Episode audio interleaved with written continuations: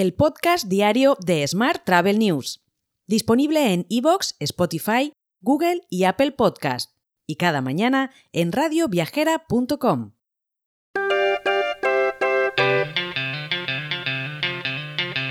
Saludos y bienvenidos, bienvenidas un día más al podcast de Smart Travel News.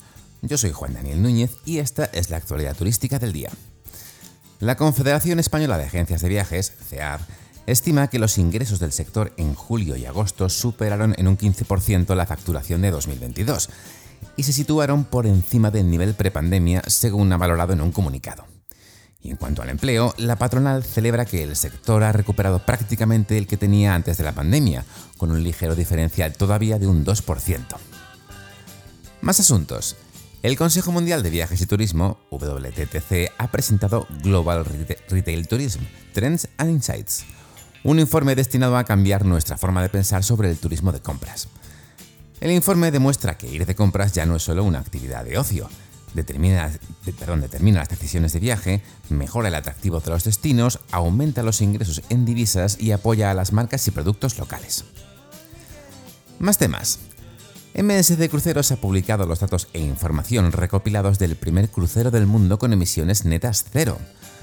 Durante la navegación de cuatro días, el MSC Euridia consumió 43 toneladas menos de combustible de lo previsto, superando así las expectativas en su rendimiento y convirtiéndose en el diseño de crucero más eficiente desde el punto de vista energético hasta la fecha.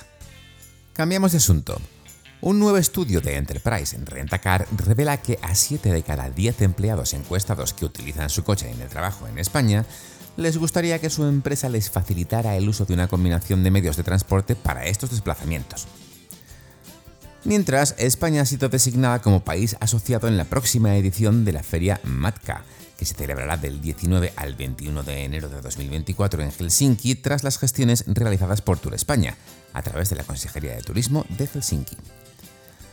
Y Venecia cobrará 5 euros de entrada a los turistas que no pernocten en la ciudad, esta medida se anuncia en vísperas de que la UNESCO debata la inclusión de la localidad en su lista negra de patrimonio mundial en peligro.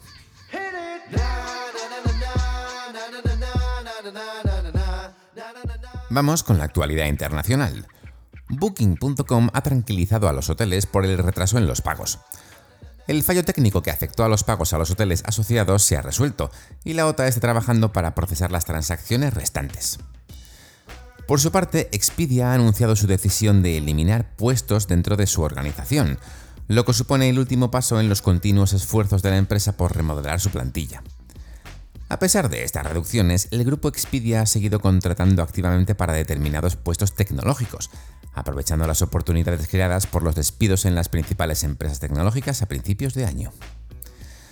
Mientras, TripAdvisor ha publicado el siguiente número de su serie Índice Estacional de Viajes, que revela datos y tendencias sobre lo que cabe esperar de los viajes este próximo otoño.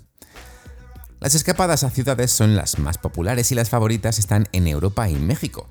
Además, el 74% de los viajeros estadounidenses encuestados afirman que viajarán este otoño, muy por encima del 61% que planeaba viajar en la misma época del año pasado.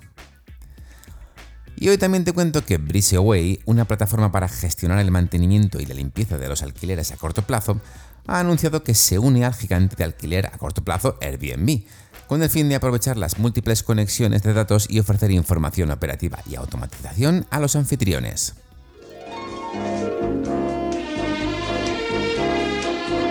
Hotel. Y terminamos con la actualidad hotelera.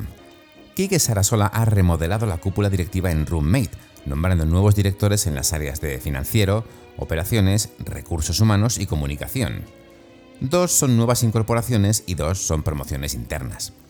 El cambio más relevante es el nombramiento de Pedro Morán como nuevo director financiero de la compañía. Y por último te cuento que Lime Home, compañía de apartamentos turísticos, continúa su crecimiento en España y comenzará a operar en Santiago de Compostela su primera propiedad en Galicia a partir del primer trimestre del próximo año. El establecimiento, que contará con 21 apartamentos, se situará en la calle Gómezulla, cerca de la Plaza de Galicia. Te dejo con esta noticia. El lunes, por supuesto, más actualidad turística. Hasta entonces, muy feliz viernes y feliz fin de semana. Si quieres apoyar este podcast, déjanos tus valoraciones y comentarios en Spotify, Evox o Apple Podcast. Recuerda que puedes suscribirte a nuestra newsletter diaria entrando en smarttravel.news en la sección Suscríbete. También puedes recibir un mensaje con este podcast y los titulares del día directamente en tu WhatsApp. Solo tienes que añadir a tu lista de contactos el número 646-572-336 con el más 34 delante si nos escribes desde fuera de España y después enviarnos un WhatsApp con la palabra alta. Gracias por escucharnos.